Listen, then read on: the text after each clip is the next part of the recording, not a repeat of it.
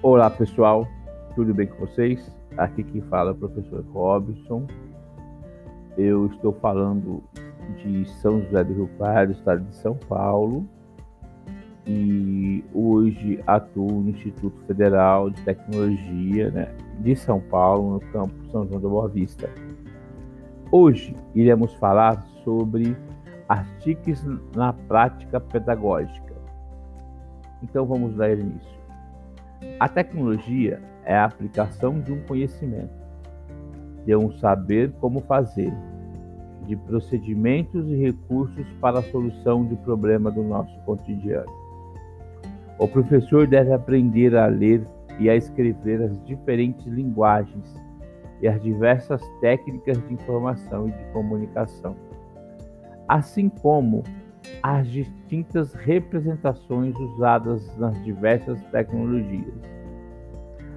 A identidade do docente como autor e ator se estabelece no sentido de ser professor e confere atividade docente no seu cotidiano, a partir de seus princípios e de seus valores, o modo de situar-se no mundo, de sua história de vida, de suas representações e saberes de sua rede de relações com outros funcionários da educação.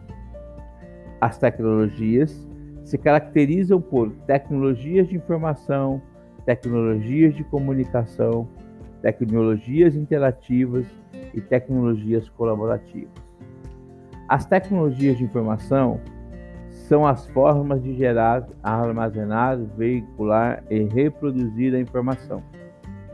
As tecnologias de comunicação são as formas de difundir informação, incluindo as mídias mais tradicionais, da televisão, do vídeo, das redes, de computadores, de livros, de revistas, do rádio, etc., como associação da informação e da comunicação a novos ambientes de aprendizagem, novos ambientes de interação.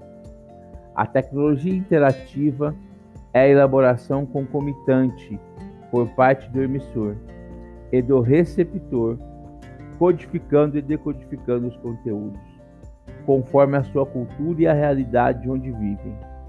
As tecnologias interativas se dão através da televisão a cabo, vídeo interativo, programa multimídia e internet.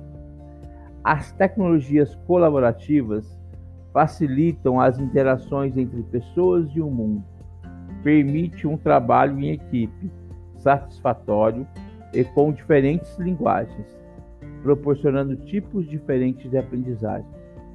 Na agenda do século XXI, o professor deve colocar as tecnologias como aliadas para facilitar seu trabalho docente.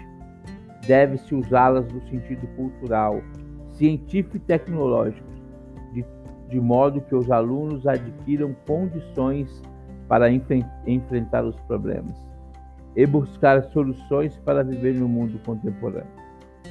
Ao professor cabe o processo de decisão e condução do aprendizado, de acordo com Gadot.